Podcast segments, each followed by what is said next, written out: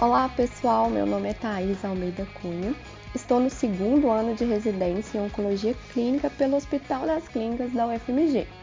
Neste mês de outubro, em que são vinculadas ações internacionais para combate e prevenção do câncer de mama, campanha conhecida popularmente como Outubro Rosa, é imprescindível falarmos sobre esse tipo de câncer.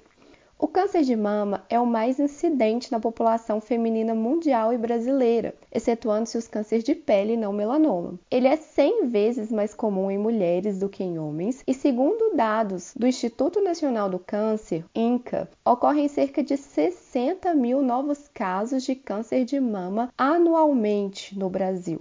Daí a importância de se dedicar um mês inteiro para estratégias de combate, prevenção e disseminação de maiores informações a respeito desse tipo de câncer. A taxa de mortalidade por câncer de mama, apesar de ter tido um decréscimo importante a partir da década de 1980, devido principalmente à melhoria no tratamento, ainda causa grande impacto, principalmente nos países em desenvolvimento, em que a mortalidade em 5 anos chega a ser 20% maior quando comparado aos países desenvolvidos. Portanto, devido à grande incidência e ao número absoluto de mortes por câncer de mama ser alto, vêm sendo realizadas muitas pesquisas com o intuito de aumentar o diagnóstico precoce da doença, o que possibilitaria um tratamento menos agressivo e mais efetivo em termos de sobrevida global. Os primeiros estudos de relevância estatística que versam sobre métodos de triagem, rastreamento e diagnóstico precoce de câncer de mama provêm da década de 1960. Os dados iniciais das pesquisas que incluíram a mamografia e o exame clínico das mamas realizado por profissional competente no rastreamento do câncer de mama mostraram aumento de sobrevida global na ordem de 20 a 30%, o que é muito alto. Estudos mais atuais mostram resultados menos robustos, atribuíveis exclusivamente ao rastreamento, mostrando que a melhora no tratamento do câncer de mama também teve impacto no aumento de sobrevida ao longo das últimas décadas. Porém, isso não ofusca de maneira alguma o papel dos métodos de rastreamento na população de maior risco-benefício. Atualmente, nos Estados Unidos, por exemplo, a maioria dos cânceres de mama é diagnosticada como resultado de um estudo de triagem anormal, levando a menor mortalidade de câncer específica e a introdução do tratamento de maneira mais precoce. O rastreamento é de maior valor para pacientes com maior probabilidade de desenvolver câncer de mama e para os quais o tratamento precoce é mais eficaz do que o tratamento posterior na redução da mortalidade.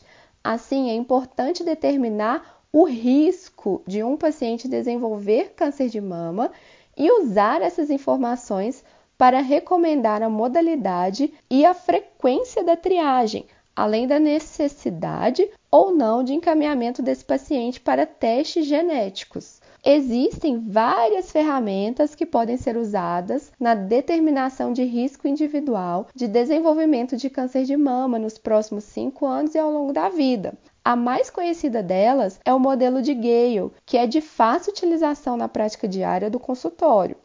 Ele é destinado a mulheres que nunca tiveram diagnóstico de câncer de mama, nem de carcinoma ductal in situ, nem de carcinoma lobular in situ e que não tem um histórico familiar forte sugerindo câncer de mama herdado. O modelo de Gale, então, leva em consideração a idade, a etnia, o histórico de doenças da mama, idade da menarca, paridade e histórico familiar relevante em parentes de primeiro grau. As críticas a esse modelo estão no fato de ele não estimar o risco de ocorrência de mutações deletérias em BRCA1 e 2 além de ser menos validado para etnias não caucasianas. A maioria das mulheres, então, se enquadra no risco médio de desenvolvimento de câncer de mama ao longo da vida, o que representa um valor estimado de menos de 15% de chances de desenvolver o câncer de mama. Aqui é importante a gente realizar um adendo no que diz respeito a essa classificação de risco, que vai do risco médio até o alto risco, passando pelo risco moderado. Ou seja, o risco médio, que é o que a gente está falando agora, é o menor risco dentro do espectro.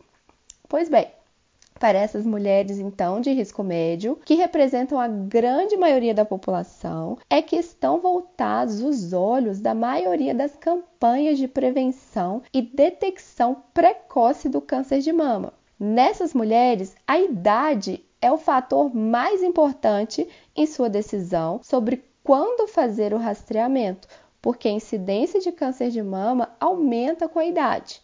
Ela é muito baixa antes dos 40 anos de idade e começa a aumentar à medida que as mulheres envelhecem.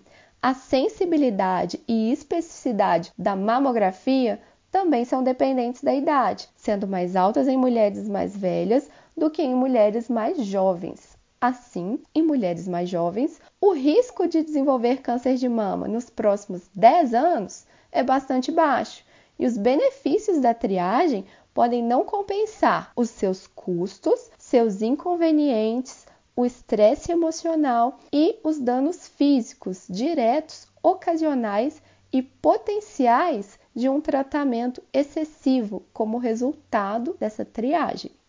Daí, é com base nesses dados que o Ministério da Saúde e as sociedades brasileiras de mastologia e ginecologia obstetrícia criaram suas recomendações acerca do rastreamento do câncer de mama. A primeira recomendação, como a todas essas entidades, perpassa pela consulta anual com o ginecologista, na qual será realizada o exame das mamas, que é muito importante. Não é mais recomendado o autoexame das mamas, porque foi visto maior taxa de achados falso positivos com submissão das pacientes a procedimentos invasivos, sem, no entanto, aumentar a taxa de sobrevida das pacientes diagnosticadas por câncer por esse método. Quanto à mamografia, a recomendação do Ministério da Saúde, em acordo com as diretrizes para a detecção precoce do câncer de mama no Brasil, é de que, para mulheres de risco médio, na faixa etária de 50 a 69 anos, com periodicidade bienal, a mamografia de rastreamento seja realizada, pois seus possíveis benefícios superam os riscos.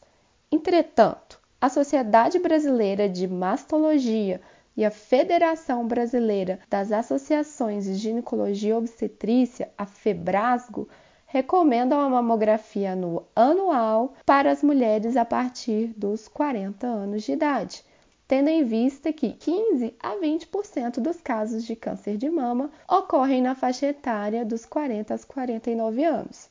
Já a Sociedade Americana de Câncer recomenda o rastreamento para pacientes de risco médio a partir dos 45 anos de idade. O rastreamento antes dos 40 anos de idade não é recomendado para mulheres de risco médio por nenhuma entidade, já que a incidência de câncer de mama nessa faixa etária é baixa, não há estudos randomizados para rastreamento realizados com essa população e o desempenho da mamografia em se detectar alterações nas mamas dessas pacientes é muito ruim. A maioria das sociedades concorda com a extensão do rastreamento até os 74 anos de idade. Mulheres com mais de 75 anos devem ser submetidas à triagem apenas se a expectativa de vida for de pelo menos mais 10 anos. É claro que não existe um limite superior de idade ou frequência ideal para realização de triagem em mulheres saudáveis acima de 75 anos de idade, uma vez que a incidência do câncer de mama permanece alta após os 80 anos de idade, mas o número de anos de vida salvos com a detecção precoce desse câncer será menor. Quanto às modalidades propedêuticas utilizadas no rastreamento de mulheres de risco médio, a mamografia de filme ou a digital é a melhor estudada e a única técnica de imagem que demonstrou diminuir mortalidade. No entanto, é importante saber que, mesmo nas melhores circunstâncias, a mamografia pode perder até 20% dos cânceres de mamas subjacentes. Para mulheres de risco médio, existe uma falta de evidência médica para recomendar rotineiramente outras modalidades radiológicas ou triagem radiológica suplementar, com ultrassom, ressonância magnética ou tecnologias de imagem mais recentes. No entanto, essas tecnologias elas são úteis como auxiliares na triagem de certos pacientes de maior risco e como ferramentas de diagnóstico em vez de triagem. Para mulheres, então, com risco moderado, ou seja, aproximadamente 15 a 20% de risco de desenvolver câncer de mama durante a vida, incluindo a maioria das mulheres que têm histórico familiar de câncer de mama em um parente de primeiro grau, mas que não têm síndrome genética conhecida, sugere-se que a mesma abordagem de triagem, incluindo a idade para iniciar a triagem mamográfica e a frequência da triagem, seja usada para mulheres com risco médio. Ou seja, resumindo aqui, mulheres de risco moderado e mulheres de risco médio devem ser submetidas à mesma triagem no que diz respeito à idade, no que diz respeito à modalidade propedêutica. Para mulheres de alto risco, por exemplo, aquelas que possuem mutação deletéria de BRCA ou de outros genes de suscetibilidade ou histórico de radiação de mama antes dos 30 anos de idade, ou risco calculado ao longo da vida de desenvolver câncer de mama superior a 20%, é imprescindível enfatizar a importância de uma triagem apropriada, geralmente com modalidades e frequências aprimoradas, considerando inclusive o tratamento de redução de risco, como uma quimioprofilaxia, por exemplo, com tamoxifeno, com inibidores de aromatase e cirurgias, como a mastectomia e a salpingoforectomia profiláticas além de ser uma população que a gente precisa intensificar a vigilância. Além da detecção precoce, a prevenção do câncer de mama deve focar nos fatores de risco associados ao desenvolvimento do câncer e nos fatores de proteção. Fatores que aumentam as chances de desenvolvimento do câncer de mama são a menarca precoce e a menopausa tardia, nuliparidade ou primeira gestação tardia, terapias de reposição hormonal prolongadas, obesidade, alimentação com alto teor glicêmico, resistência periférica à insulina, exposição a pesticidas, sedentarismo, tabagismo e etilismo. Ações protetoras incluem exercício físico regular, peso adequado, dieta saudável, cessação do tabagismo e redução do etilismo. Portanto, gente, a campanha Outubro Rosa é um marco anual em que são colocados em voga na sociedade brasileira e mundial os benefícios da prevenção do câncer de mama, seja com medidas de rastreamento ou mudanças nos hábitos de vida. Para a população médica, é de extrema importância o reconhecimento e o incentivo dessas estratégias de prevenção, para que mais pessoas sejam abrangidas e a redução de mortalidade na população real alcance os números encontrados nos estudos que tiveram né, seus ambientes controlados. Muito obrigada! Gostou do podcast? Quer receber os novos episódios do Tópicos no momento em que eles forem publicados no seu dispositivo e sem precisar fazer nada? Basta assinar o Tópicos em Clínica Médica no Spotify, no Deezer ou no seu agregador de podcast favorito. Não deixe também de acompanhar nosso canal no Instagram, o arroba Podcast, onde nós vamos publicar as referências dos episódios, além de material complementar para ajudar no aprendizado.